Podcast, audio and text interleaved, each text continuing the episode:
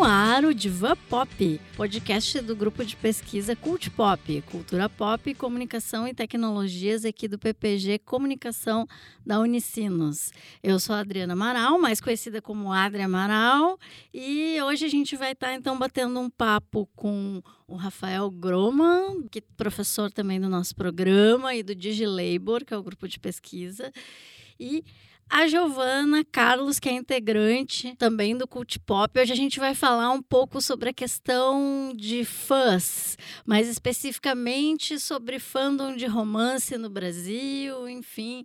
E vamos debater um pouco sobre como a Giovana chegou a pesquisar esse tópico, as, as implicações disso, as mediações do fandom, falar um pouco sobre o que, que são mediações. Enfim, acho que essa nossa pauta hoje vai ser bem legal. Oi, gente. Prazer estar aqui no Divan Pop. Meu nome é Rafael Groma, aqui do PPG da, da Unicinos e do, do DigiLabor.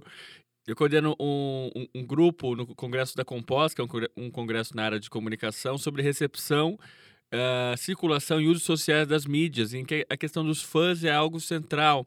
E como que pensar a cultura de fãs hoje na comunicação e os vínculos dos fãs com os produtores, o vínculo dos fãs nesse ecossistema midiático é algo central para a gente pensar a cultura e a comunicação digital.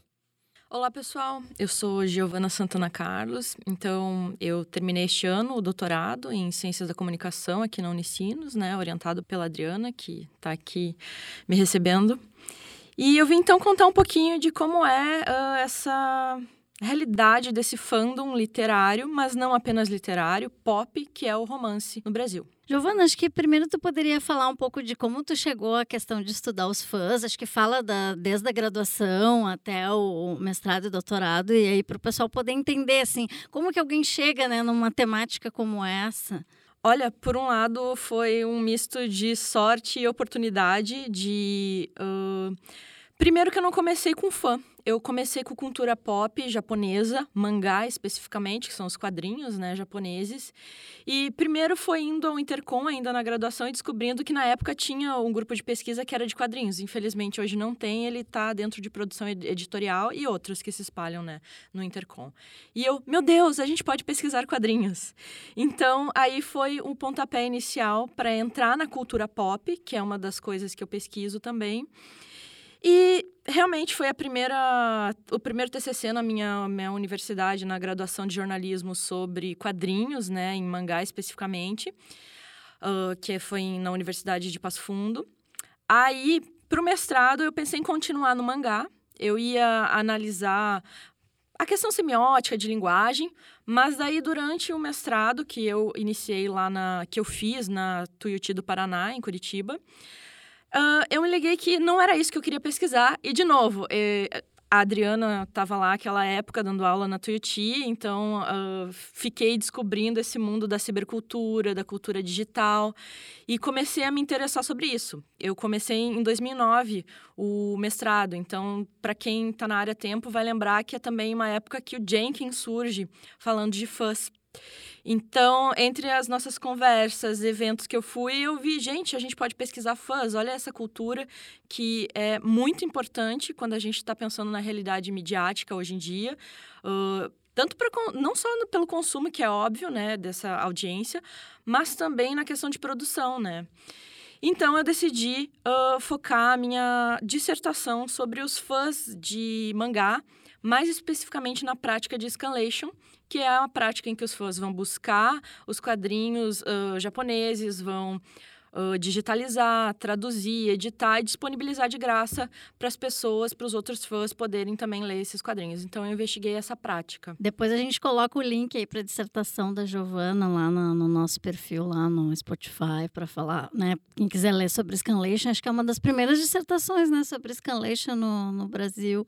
Sim. Giovana, você falou no Jenkins, né? O Jenkins fala da, do termo acafã, dos acadêmicos que são fãs dos seus próprios objetos e sujeitos de estudo. Eu queria saber, você é uma acafã de quê ou de quem? Olha, sou. e, por um lado, a minha pesquisa acabou sempre se encaminhando, eu sendo, eu realmente estudando fandoms que eu estava participando exatamente por isso. Porque o acafã é isso, é tanto acadêmico quanto fã.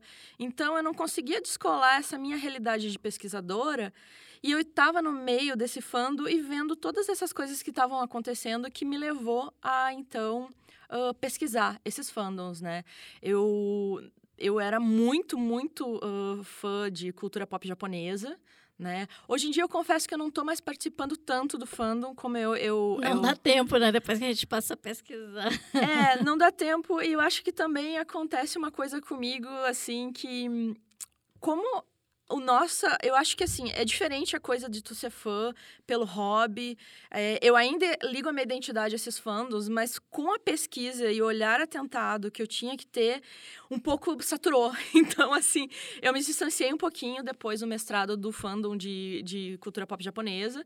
De vez em quando eu ainda assisto uns doramas, que são as, as telenovelas asiáticas, mas mais coreano, né, do que a japonesa. E. Hoje, né, eu tô mais ligada realmente ao romance, essa literatura de romances românticos, né? Aí acho que tu pode aproveitar o gancho e explicar um pouquinho assim como tu chegou né, na, nessa tese. Também foi super assim uh, uma questão de sorte e oportunidade, porque a princípio eu entrei no doutorado focando numa pesquisa epistemológica sobre pesquisa de fãs no Brasil. Eu queria ver o que estava sendo pesquisado sobre o assunto. E o que aconteceu foi que, indo num evento de fãs que fazem uh, através da parceria com editoras, eu descobri que existe esse mundo de romance, né? Eu, como leitora, fui lá. Uh, Adriana, inclusive, estava junto porque eu ela fui, eu fui, ela me chamou orientador que participa, que eu estava pelo shopping, enfim, aí ela me mandou uma mensagem e disse, ah, o shopping perto da minha casa, né? Isso também facilita. E aí fui no evento e achei muito interessante. Era um encontro de fãs de romance de época. Então, assim, para pensar num título super conhecido, a gente pode pensar da Jane Austen, como Orgulho e Preconceito, que é, é um tipo de romance de época. Além do, claro, os contemporâneos. Eu sabia que, que a Adri gostava, então vamos lá. E aí, o que eu não sabia, porque eu tinha visto esse encontro pelo Facebook. E lá dizia o nome da editora. Então eu estava entendendo que era a editora que estava promovendo isso. E é, na real, quem promove. Porém, quem estava apresentando era uma blogueira. Então eu fui descobrir essa relação que existe entre blogueiras, youtubers, instagrammers, uh, com editoras. São parcerias oficiais, com contrato mesmo, em que elas recebem livros para resenhar, fazer conteúdos específicos. É gratuito, elas recebem o livro, mas elas têm todo esse papel, além de realmente mediar eventos físicos, não só essa questão online. E a partir daí eu, nossa, eu estava lendo já a questão de como um, a gente está tendo hoje uma dificuldade, às vezes, de diferenciar o que, que é fandom, o que, que é a indústria cultural mesmo, porque a gente está vendo muita participação de fãs no processo de produção, assim como a gente está vendo muito fãs virarem esses produtores. Então, focando nessa literatura mesmo que eu estudei, se a gente pegar um romance erótico, que é os 50 Tons de Cinza, a gente vai ver que a autora, E.L. James, ela fez esse livro, na verdade, primeiro como uma fanfiction, em cima da, da história de Crepúsculo, que é outra saga famosa também, que também entra no, nos romances, mas aí Young Adult. Então, ela sai de fã fazendo uma fanfiction, uma prática de fã, para virar uma autora renomada, profissional, que tem a sua. vira uma trilogia que vai para o cinema e ainda está rendendo até hoje. E foi um fenômeno assim no mundo todo, essa história. Enfim, foi por aí que eu comecei a me interessar, vendo essa questão da indústria, a relação da indústria com os fãs. E também, uma das coisas que me chamou a atenção é essa questão do feminino né? E um mercado que esse nicho de romance ele é muito forte. É, se a gente vai ver a lista de ficção no Brasil, no mundo, mas no Brasil também, sempre vai ter é, um ou mais romances nos top 20 de mais vendidos. Só que a gente não ouve falar disso. Fica uma coisa fechada, né? Um nicho fechado. Então, isso me interessou também a entender o que, que era esse, esse fandom.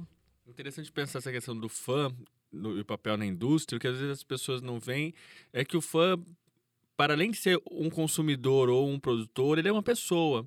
E como que as pesquisas às vezes ficaram fatiando muito essa pessoa, em vez de ver como que ela vive, e aí com todos os, os seus lances de práticas, que envolve práticas no processo de produção e, no, e nas práticas de consumo, que estão é, de alguma maneira interligadas, né? Tem toda uma área hoje que vai pensar se esse se essa prática do fã é uma atividade de trabalho e em que medida que isso é um, é um trabalho gratuito e que a, acaba alimentando a própria indústria uh, cultural, indústria mediática, indústrias criativas, que é o próprio debate do Jenkins com o, o, Christian Fuchs lá na Inglaterra, que um vai defender que é uma criatividade do fã e o outro dizendo que o fã é um, é um ser explorado pelo sistema. E o que a gente, o que eu tenho procurado pensar é porque de um lado o trabalho, desde lavar uma louça até andar, é uma atividade humana, ou seja, que pode não ser paga. E do outro é como quando você insere isso né, nessas práticas uh, do, do mercado, nesse caso, o mercado editorial, né? Quer dizer, a própria blogueira, porque vai, porque não tem. Muitas vezes eu queria até te ouvir os porquês, né? Uh, e aí, porque ela tem uma relação que se chama de trabalho afetivo ou, ou, ou de trabalho realmente com esse vínculo, e que ela acaba executando um trabalho gratuito ou não pago por causa de, desse vínculo mesmo. né? O Mas... próprio departamento, ela passa a ser o departamento de marketing da editora, de certa forma, né? Então, mas, mas é uma outra relação, que não é a mesma relação de um departamento de marketing. Então, assim, tem toda uma relação que é diferenciada. Eu acho que, inclusive, nesse debate né, dos autores, por exemplo, do Jenkins e do Fuchs, a gente precisa pensar um pouco para além desses, desses dois. Exato, e a própria recompensas simbólicas, né? Porque, por exemplo, a, a... lógico, visibilidade não paga boleto, mas por, outro lado, é às vezes um, início de, de outra possibilidade de vida para aquela pessoa. É, é uma questão bastante complexa. E eu acho que, se a gente está pensando em termos de pesquisa, tudo depende de qual é o teu objeto. Tanto é que, num primeiro momento, eu pensei em focar realmente essa questão de trabalho na minha tese. Por quê? porque a gente vê que elas têm várias obrigações, elas têm. Uh, e eu tô falando elas porque a maioria são mulheres, tá? E, assim, eu, eu pesquisei especificamente romance, mas eu devo comentar que a maioria das parceiras com editoras são mulheres, mesmo para outros gêneros literários, até do mundo nerd, por exemplo. Tem até uma pesquisa, só fazendo um parêntese, né? A pesquisa do, do, de leitura que saiu no último ano, que mostrou. A única dado positivo que tinha sobre o Brasil é que as mulheres são mais consumidoras de literatura no Brasil do que os homens, assim, só uma parte.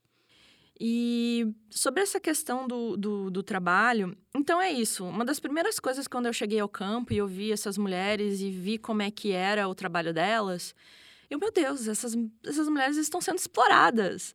E aí você vai a fundo e você vê que elas fazem todo um trabalho que seria de profissional da comunicação de diferentes frentes, do jornalismo com a, as críticas literárias que elas fazem e que a gente vai ver que a crítica literária no Brasil é quase inexistente, por um lado, assim, é bem precária. E para gêneros como esses, assim, é, é, é, pior ainda. A gente vai ver que elas trabalham uh, como publicitárias, fazendo divulgação, uh, tanto produzindo imagens com os livros para ficar bonita, principalmente o movimento do Instagram, assim, tá tá mais forte no, do ano passado para cá. Uh, você vai ver que elas são RPs também, porque a, as outras fãs buscam elas para saber informações sobre quando a editora vai estar tá lançando, qual a situação de uma série, por exemplo. Então, assim, elas fazem tudo isso e o quê? Para ganhar um livro? Porque daí alguém dizer, ah, mas não é de graça, elas ganham um livro. Mas, né, o que é um livro perto de tudo que elas têm que fazer, ainda com um contrato que diz, não, você tem que fazer essa produção de 30 a 45 dias, assim, até com limite de tempo. Às vezes, para os eventos, elas, elas, as editoras, às vezes, mandam brindes às vezes não mandam brindes, porque é muito comum nesses encontros de fãs que acontecem nas livrarias, né? Principalmente nas capitais do Brasil. Uh, ter brinde para sortear no final. Até porque é uma coisa que chama as, as, as outras, o fandom para vir. Às vezes a editora não manda, ou ficou, ou o correio atrasou. Elas produzem coisas, então, assim, desde fazer brigadeiro em pote, caderninho de anotações personalizado, chaveiros, coisas assim. Marcador de página. Marcador de página. Que é, que é super importante. E elas tiram do bolso para fazer isso. Para ter noção, também uma, uh, tem uma mediadora que ela vem de outra cidade aqui para Porto Alegre para fazer isso. Ela vem de Pelotas, que não é perto. Então, ela paga a passagem para vir. Só que daí a gente pode um, acionar alguns conceitos como capital cultural ou subcultural para entender que também para essas mulheres elas não têm a remuneração financeira, mas elas têm essa remuneração de status, a hierarquia no fandom. Então, quando você pensa em subgêneros no Brasil, você tem certas meninas, mulheres específicas para se procurar. Então, tem esse lado que é, é, que é o afetivo também, que, que realmente é o que elas ganham, que elas sentem que elas ganham.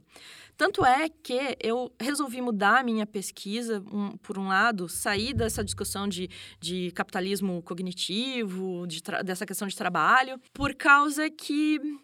Ah, tem outro detalhe também. Eu fiz meu doutorado de sanduíche nos Estados Unidos. E lá é o maior mercado de uh, romance. E eu tive a oportunidade de ir em eventos profissionais, mesmo assim, que é com as escritoras e com as editoras, porque lá existe uma rede que é Romance Writers of America, né? As, que elas se organizam realmente uh, em, em chapters, né? Que é se a gente pensar, por exemplo, no Intercont, você tem o regional, você tem o nacional. São elas, sessões, né? Sessões. De sessões, elas têm uh, encontros na, nas cidades, assim, para E, assim, esporadicamente, onde elas se organizam, trocam dicas, uh, os textos elas leem e se ajudam. As editoras nos eventos vão e dizem assim o que elas querem, o que elas não querem para aquele ano. Assim, eu quero uma história assim, tipo, por exemplo, a tendência, né? A tendência é, eu quero, eu quero um livro tipo a série Jane the Virgin. Eu quero esse ano eu não quero saber a história de cowboy. Então é bem específico e fazem o pitching que é a escritora levar o seu manuscrito para elas dizerem se terem interesse ou não, o que pode fazer. E se a gente for pensar na realidade do Brasil, isso não existe aqui, assim. A gente está vendo em alguns subgêneros começar uma formação, coletivos, um, órgãos, assim, mas ainda a coisa uh, tá assim engatinhando. É, eu queria só destacar que aqui no Brasil a gente está pensando muito em termos de alguns movimentos, né? Então tem o movimento fantasista, né, que tem sido pensado aí num livro até teórico que saiu recentemente, acho que no ano passado, do Bruno Mantagrano da USP com o Enéas Tavares da Federal de Santa Maria e que eles historicizam, né, a questão do fantástico no Brasil. Tem o Fantástica 451 de São Paulo, que é um coletivo também muito capitaneado por mulheres. É muito muito interessante que toda essa, essa produção tem muito a ver com a relação de a questão de gênero, mas a gente pode falar disso depois. Então a gente vê assim que uh, lá a gente tem profissionais, você tem uh, profissionais tanto e você tem assim já a escrita criativa, por exemplo, que é um curso para escrita assim forte, então você tem cursos específicos para isso, você tem esse coletivo que se organiza para se ajudar, que dá um respaldo. Uh, a Romance Writers of America, por exemplo, dá respaldo até jurídico, assim, para quem é associado, sabe? É, é, uma, é um nível, assim, que te põe em contato também com essas editoras em eventos como esse. É um nível que a gente não tem no Brasil, então começa por aí. Aí eu vi também que... Por, e, por exemplo, eu tive uma dificuldade teórica em achar o conceito do que é romance, o que é essa literatura. Aqui no Brasil, primeiro que no, no curso de letras essa literatura nem é aceita como literatura tá? Então tem esse preconceito Só em alguns grupos, né, específicos. Acho que agora vem melhorando, mas ainda é muito duro. É, é bem complicado. Com certeza vem melhorando, mas eu tive essa resistência no começo lá, comecei em 2016, né? E aí, no meu doutorado de sanduíche, eu tive a oportunidade de estar em aula na Letras lá nos Estados Unidos, que era sobre romance. Então, tu vê que lá é um mercado, assim, multibilionário. Uh, 30% do, dos livros de, de, que são impressos lá são de romance. Então, é uma indústria forte. E aí, foi o que eu vi realmente, que é a indústria lá. Aí, pensando na realidade do nosso mercado, que é o que eu já falei, para esse romance a gente está vendo essas blogueiras, youtubers fazendo todo esse trabalho de comunicação. Mas, na verdade, se a gente for pensar em outros gêneros, isso também acontece. O Brasil é um país onde 3 mil exemplares é um best-seller, é pouquíssimo. Então, assim, tu vai comparar uma indústria como é os Estados Unidos e comparar o nosso mercado. E assim, eu fui nas editoras também, fiz entrevista, fui, fui presencialmente em editoras em São Paulo e no Rio. E assim, você vê que as pessoas estão fazendo o que elas podem, mesmo os profissionais, às vezes, na, na, nas editoras, eles não têm uma formação na área. Mu inclusive, algumas pessoas que eu entrevistei da, da, área de marketing, por exemplo, vinham de outras áreas, só que eram fãs e já tinham seu blog, tinham conhecimento como fã e foram contratadas para atuar ali. Então você vê que assim, por um lado existe sim a exploração e a gente não pode deixar de ver isso. Só que, por outro lado, a gente precisa pensar que quais são as condições do nosso mercado. Então, existe realmente uma tendência para ter esse tipo de trabalho de fã, que é uma das coisas que eu vi que, para esse nicho avançar, a gente precisa dessas fãs. Porque o que elas fazem? Essas blogueiras, youtubers que são as influenciadoras, digamos, da área, são elas que vão pautar coisas para para as editoras, muitas vezes. Vão mobilizar o fandom, tanto a favor do fandom e a favor da, da editora, tem esses dois lados, não dá para deixar de ver. Então, assim, para, por exemplo, quais livros elas querem que, que traduza, que, de autoras que elas gostam, títulos. Aqui no Brasil, quem é bom, quem não é, elas já vão dando indicações assim para as editoras. Então, claro que tem coisas que são aceitas, outras não, mas é um canal muito bom para ambos os lados por um lado. Então, por isso eu resolvi não focar nessa questão de trabalho, porque eu achei mais rico pensar, então, como é que é o papel dessas fãs nesse nicho, tanto para o lado do mercado quanto do fando. E por isso eu foquei nas mediações. Que legal. Eu vou fazer alguns comentários e fazer uma pergunta depois sobre as mediações. É, primeiro, sobre a questão do, do, do, trabalho, eu acho que a, a questão principal é que a gente às vezes acaba ficando, ou muitas pessoas ficam em binarismos, né? E aí eu, eu, sempre falo que trabalhar é uma dança dialética, que de um lado envolve expressão, criação, reconhecimento, e por outro sempre exploração, sofrimento, isso em qualquer atividade de trabalho na nossa vida, por mais que a gente odeie, vai ter um movimento que a gente, vai, que a gente goste e vai ter o, o trabalho que você ama, mas vai ter momentos que você odeia também aquilo. E isso fazer e... tese é assim também, Exato. pesquisa da aula. E eu sempre digo que reconhecer essa dupla coisa do trabalho é terapêutico para mim também. é porque é sempre a vida é assim, né?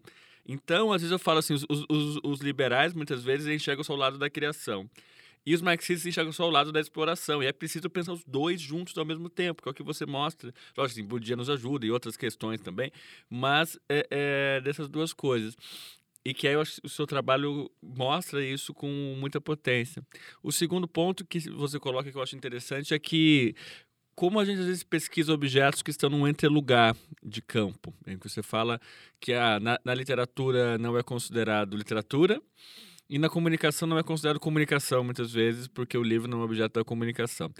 E eu faço uma defesa, eu acho que essa tem sido minha defesa epistemológica, a minha bandeira epistemológica que eu quero seguir para os próximos anos, defendendo, que é todas as impurezas e, e hibridismos são da comunicação, são nossos, não, e nós, nós, nós não conseguimos desentranhar só o comunicacional das coisas. Vem tudo junto. Quer dizer, com certeza você pesquisou não só o comunicacional, quer dizer, que envolveu, mas todas essas práticas de fãs que também não envolvem só o comunicacional. É um entorno né, de práticas, é um conjunto, um set. Né? Diremos Sim. assim. E quando você puxa, vem tudo junto. Vem tudo e junto, essa... não tem como separar, não tem como dissociar, né? E uma das dificuldades que eu percebia né, no, no, trabalho da Gil e orientando e nós discutindo, discutindo no grupo, era esse entranhamento mesmo de todas essas práticas e como focar, né? Até porque é um dos primeiros trabalhos específicos sobre o tema, então a gente ficava meio que tentando mapear.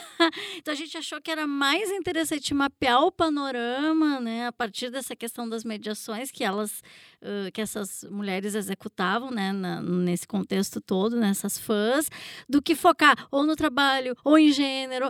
Depois, outros trabalhos, evidentemente, podem partir daí, né? E aí eu, eu, queria te perguntar, bom, a questão das mediações é algo, foi algo central na, na, na tua tese e, e, na área de estudo de recepção e, e mesmo na, na, teoria da comunicação na América Latina, essa noção de mediação, principalmente vindo do, do, do Martin Barbeiro, é muito forte. Mediações no, no, no, plural, né? Eu queria te ouvir um pouco como é que foi essa... Uh, pensar os fãs e essa, essas práticas todas a partir da questão das mediações E dado que nem o próprio Martim Barbeiro definiu o que são mediações, porque tem mais de 30, 40 vezes essas expressões, e é, uma, é toda uma treta de fãs de Martim Barbeiro para definir o que Gente, são mediações. Gente, tem fandom acadêmico também. Isso, isso, merece um grande estudo dos fãs de autores, né? Eu defendo que tem que ter um, uma tese, uma hora só dos fãs de autores. Sim. E aí, como é que foi esse percurso para ti? De, de entrar pelas mediações e o que você considera também é, essas mediações? Bom, eu acho que um dos fatores principais foi realmente meu doutorado sanduíche, de, de estar nos Estados Unidos e de vir muito desde lá do mestrado de 2009, focada nessa bibliografia de fãs que é bastante anglo-saxã. E estando lá, e aí não é só como pesquisadora, mas eu estando lá como uma fã de cultura pop, de ir ao cinema, de ler quadrinho, ir nas convenções, eu percebi que, que assim, tinha coisas que realmente eram deles, de uma realidade anglo-saxã ou americana, né? Embora tenha também a, a vertente uh, inglesa, europeia, mas enfim, que não condizia com a nossa realidade. Então, o Martim Barbeiro e as teorias latino-americanas, uh, né, baseadas nele, uh, me ajudaram a ver esse, essa, essa outra questão. A hegemonia, por exemplo, que entra né, na, nessa discussão é importante. E até porque também a gente tem um mercado de romance que ele é muito calcado em autoras estrangeiras, né? Principalmente inglesas e americanas.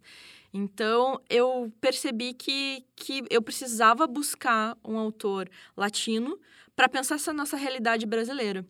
E além disso, como eu estava em transformação do objeto, buscando o objeto, eu entendi essa mediação, as mediações, né, como esses processos estruturantes, né, que configuram e refiguram as lógicas de produção e uso. Então eu acho que ele veio a calhar muito melhor para o que eu queria mostrar. E como a Adri estava falando, uh, a gente tentou recortar o máximo possível, mas a gente entendeu que, que como ainda era pouco uh, as referências sobre isso que a gente estava que eu estava pesquisando, de fandom desse dessa literatura, fazer esse mapa seria muito mais interessante. Então foi, foi, foi mais ou menos por aí que, que, que surgiu isso. Uh, aí eu, eu concentrei no mapa do barbeiro, né, que fala da institucionalidade, da tecnicidade, ritualidade socialidade, para pensar então como uh, o fandom, o mercado e essas blogueiras, né, uh, agiam, né, atuavam e consumiam. E eu destaco que eu falo blogueiras porque as blogueiras estão há mais tempo no fandom, então elas se elas se destacam mais. Uh, tem sim também youtubers, mas é, como elas já têm os canais, elas acabam às vezes nem participando tanto na apresentação de, de eventos, por exemplo. E eu foquei nos eventos, até puxando essa questão da ritualidade, para ver o que que, o que que nesses eventos que elas faziam, nesses encontros de fãs, elas apresentavam e eu conseguia ver de ritos que tinha dentro do fandom, né? Além de tudo, como eu focava o epicentro da pesquisa nelas, para pensar, por exemplo, a questão da tecnicidade, a própria questão de. Porque a tecnicidade a gente pensa muito em técnica, né? Mas o que ela quer dizer é pensar as práticas que surgem a partir da técnica. E essas gramaticalidades, né? A própria questão da linguagem que vem a partir dessas técnicas e que agora as pessoas que estão mais ligadas em Martin Barbeiro estão falando, bom, essa técnica não é neutra, essa tecnicidade não é algo, como falou, puramente técnica, né? É uma tecnocultura, como vão dizer nossos colegas. Então era para pensar realmente como eram essa, essas parcerias, essas produções, porque a, essa parceria com essas blogueiras é possível exatamente por isso, por você ter a possibilidade de plataformas em que os fãs podem uh, produzir. Uh, aí a gente vê tendências, por exemplo, as redes sociais ajudam também as editoras. Uma tendência que está acontecendo muito é votação de capas. Porque as fãs deste fandom, elas reclamam muito e fazem, assim, muita mobilização se elas gostam ou não gostam. É porque a de época tem que estar tá de época mesmo, não pode ter algo fora do, do, do, do padrão da época que está sendo relatado no livro. Ou então, ah, a fonte e as cores estão muito juvenil e a gente não é esse público. Então, as editoras também já, já, já põem capas para votar porque elas sabem que as uh, fãs estão cobrando mesmo. Uh, pensando a socialidade, eu investiguei tanto offline e online, né? Um tentando achar quem é a fã, né? Caracterizar quem é a fã de romance. Então, isso eu fiz tanto nesses encontros de fãs. Eu fui a outros também, como a Bienal do Livro de São Paulo. Eu fui também porque tinham coisas específicas de programação de romance. Eu fui numa convenção de romance de época. Eu fui em feira do livro também, que tinha uh, programação para os booktubers, né? Os o youtuber de livros. E, e também apliquei um questionário online, né, para tentar fugir, para tentar realmente conseguir ter uma visão geral do Brasil. E foi muito legal, eu tive centenas de respostas, né? Foram 723 válidas para pesquisa, mas que me conseguiu dar esse, esse panorama, tanto assim, de como é o consumo individual, a interação com as outras fãs, a produção também dessas fãs, porque eu, eu acho que é isso, né? Quando a gente fala de fã, é produção barra consumo. Porque fã que é fã não é só um consumo e aí também, claro, a gente. Hum, Desculpa, eu tô até assim sendo muito rasa na questão de consumo, né, de ou de recepção, de achar que não é uh, também produção, porque sim, é, o conceito abarca isso, mas falando grossamente a gente entende muito recepção de receber, né, e não produzir. E quando a gente fala de fã, é muito visível essa produção. É, eu nem sei se esse termo recepção, se a gente não precisa repensar essa discussão, né? É, já não alcança não desde alcança. o texto da Carolina Skosteg em 2009, né? Uhum. Isso já não alcançava antes. Na verdade, o, o que eu acho que acontece é que, sei lá, para marcar essa palavra, acabaram emprestando isso da, da, do próprio funcionalismo, né? Uhum. E é engraçado porque hoje em dia a gente ouve assim, ah, não, porque hoje em dia o receptor não é mais receptor, ele é também receptor e é produtor. Daí eu falo, gente, olha, é, historicamente o receptor sempre foi produtor, só que não ele ficava reclamando em casa antes é, e, e, não ia Falava no, no bar, né? Exato, ou seja, é uma concepção de sujeito, como eu falei, de, de pessoas pessoas. No fundo, assim, são estudos de sujeitos em relação com os, os, meios, as mídias, os processos mediáticos. Acho bom só fazer um apontamento aqui que, para as teorias da comunicação, a ideia de recepção é uma e é diferente do que é tratado nos estudos literários, né? Que eles vão trabalhar com a estética da recepção, lá do Wolfgang Iser e alguns outros autores mais contemporâneos, tá? Não é minha praia, mas tô, só estou pontuando porque entre essas duas áreas, elas né, têm diferenças. Você vai falar de recepção lá na letras, vai fazer, ah, como o livro chegou, etc. Então é, é uma, um pouco diferente a visão deles aqui, né? E, e acho que essa é uma das dificuldades quando a gente também trabalha né, nessas áreas híbridas que estão com um pé aqui e outro lá, é também ter esse entendimento, né?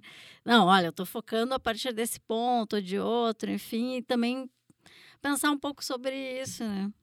Pois é, uh, nessa parte eu não entrei porque também seria uma outra tese, mas é muito interessante, realmente, porque era pensar a partir desse gênero literário realmente o entorno, o que, que as fãs produziam, consumiam. Foi nesse sentido que, que eu busquei.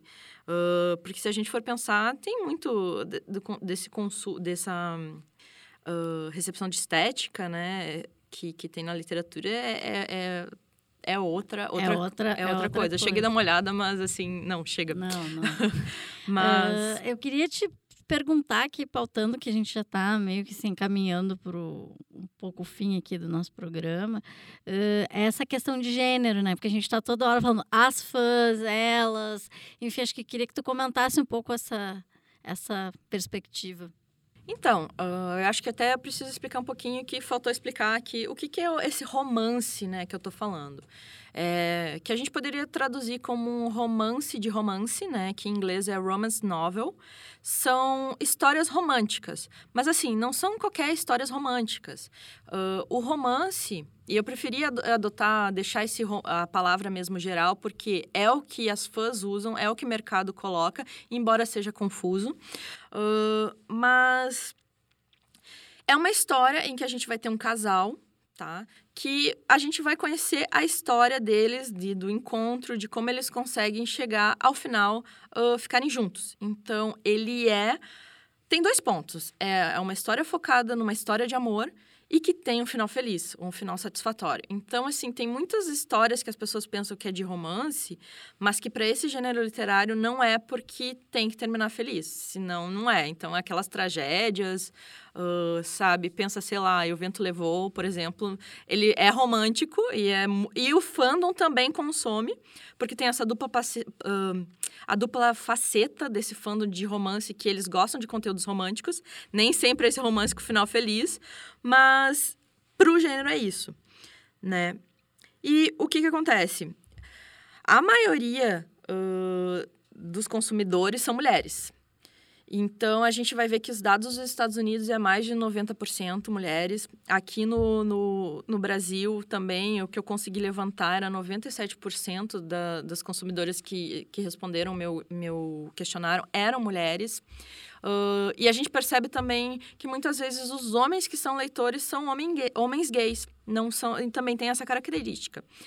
Uh, o romance, existe o romance que é do casal hétero, mas existe também o LGBT. Então, é preciso deixar isso claro. Porém, na minha pesquisa, eu foquei no hétero, porque ainda é, a maior parte do mercado. E no Brasil, então, ainda o LGBT está, assim, hum, bem pouquinha coisa tá ainda. iniciando ainda, né? É. E outra coisa muito interessante é que, que as mulheres também são a maioria das escritoras desse gênero. E, inclusive, elas revertem... Existe até uma coisa que é curiosa, porque normalmente na literatura a gente sabe de mulheres que usaram pseudônimos masculinos, ou ainda que nem a J.K. Rowling, que teve que abreviar o nome para não parecer mulher. Mas no romance acontece o contrário. Homens que escrevem esse gênero usam pseudônimos femininos. Então, é uma literatura muito marcada pelo feminino. Porque também é o seguinte: as, as histórias podem ser focadas em casal, mas a perspectiva da mulher é sempre muito forte. Então é a realidade dela, é a realidade enquanto mulher nova, mulher mais madura, uh, solteira ou casada, porque às vezes pode estar se divorciando na história, alguma coisa do tipo. Se tem filhos, não tem, a trabalhadora. Uh, e, e várias questões que envolvem o mundo do feminino, né, da mulher, que é muito bem representada nessas histórias. Então, por isso também eu acho que acaba que mais mulheres leem do que homens, porque a gente tradicionalmente sabe que uh, elas veem mais uh, produções midiáticas que é voltada para qualquer gênero, assim, tanto o homem quanto uma mulher. Enquanto o homem não, não é tão comum ele tentar se identificar com essa história, mesmo ter a curiosidade como a mulher faz, né? Então, isso é uma das coisas que acontece. E por isso que ele é muito focado Acho que tem muita ideia da voz da mulher, né? Porque elas são as escritoras, então isso vem muito, né, da questão da Jane Austen e outras autoras aí que trabalharam com isso, né? Então, acho que é importante pontuar um pouco isso, assim. E como é que tu vê, atrelado a isso, a gente sabe que vai haver uma questão de preconceito, né? Com, contra quem lê esse tipo de literatura. Eu queria que tu comentasse alguns casos, assim. Nossa, é muito. E assim, já que tu falou da Jane Austen, né? Hoje ela é um clássico da literatura, né? Orgulho e Preconceito, por exemplo, é uma literatura recomendada. Só que daí, ao fazer minha pesquisa e buscar críticas da época, gente, tinha, tinha críticas do tipo, assim, ai, não tem homens falando nesse livro, porque ela vivia uma realidade onde as mulheres não ficavam sozinhas com os homens, então aparece também muito a realidade da mulher. Só que ela virou um clássico, né? E isso é, é muito curioso. Uh, nos eventos que eu fui, gente do céu, é... Assim, uh, nos encontros, por exemplo, às vezes acontece de um marido ou namorado estar tá junto, assim, né? Porque é, um, é para ser uma coisa breve e tal. Só que, assim, os caras estão sempre com um livro na mão, assim. Eles estão lá, mas eles não estão, tipo, olhando a apresentação. E aquelas capas de livro, assim, mega masculinas, assim, sabe? Tipo, coisa de guerra, aquele dragão, aquela capa escura. Quer dizer, não que essas coisas têm que ser masculinas, né? Mas a gente. Que entende... associa tradicionalmente. É. Eu tava. Eu nunca me esqueço na convenção de fãs de romance de época no Rio, que tinham mais de 200 pessoas. E a, a apresentadora falando, meninas, meninas, porque é comum, né, da gente falar. Tinha um cara que tava acompanhando a mulher e eu sei porque ele tava. Ele falou assim, mas. Ele levantou e disse: e senhores também, e meninos também. Tipo, sabe, é uma coisa assim tão louca essa masculinidade de ter que, sabe, tem que fincar lá. Não, tem homem aqui também. Não, sabe, qual o problema dela ter falado meninas? Ok, Até porque é um espaço falou... predominantemente feminino, né? É, então a gente vê que, que, que é, assim... E às vezes até assim, na academia mesmo, apresentando para colegas, assim, tu vê assim que não prestam atenção, fazem umas caras, um olhando pro outro meio assim. Aí a gente também tem não só a questão do gênero, mas a questão também de. Estamos falando de cultura pop, porque isso é uma cultura pop e tá aí. Mesmo que você não consuma essa literatura, você já deve ter. Você sabe quem é Jane Austen, Orgulho e Preconceito, Crepúsculo, 50 Tons de Cinza, entre. Uh, o Tiquilite da Bridget Jones, por exemplo. Então, tá aí, sabe? Só que é, é esse descaso com esses produtos, né, esses conteúdos da cultura pop, principalmente voltado para mulheres. E eu, eu só queria que tu lembrasse aquele, aquela história né, do Kindle, das capas que tu contou. Ah, verdade. Bem significativo. Uma das editoras que eu entrevistei comentou que eles, eles vendiam muito e-book no Nordeste por causa que as mulheres relatavam que elas conseguiam esconder melhor o livro, principalmente os eróticos, assim, que são com capas, assim, com, com os torsos masculinos, assim, nu, porque os maridos reclamavam delas estarem lendo essa literatura. Então, é, assim, dados assustadores sobre o preconceito que tem, né, nesse meio. Bom, gente, acho que era isso. Tem muita mais coisa para falar, né? Com certeza a gente vai chamar a Giovana em outros momentos aí para continuar, né? Porque afinal uma tese que leva quatro anos para ser gestada e são muitos dados, muitas teorias, enfim, eu queria agradecer, né, a Giovana e o Rafael aqui né, por essas nossas mediações, né, aproveitando o conceito do barbeiro. E então estamos acabando aqui mais um terceiro episódio aqui do Diva Pop. Continuem nos ouvindo. O episódio de hoje, então, teve a participação do professor doutor Rafael Groma, professora doutora Giovana Satana Carlos, eu sou Adriana Amaral, né, coordenadora aqui do Cult Pop, a edição do Diego Leite de Oliveira e a trilha é da banda Stale Bread. Então, mandem também comentários para o nosso e-mail, grupocultpop.gmail.com e nos procurem aí nas redes. Era isso.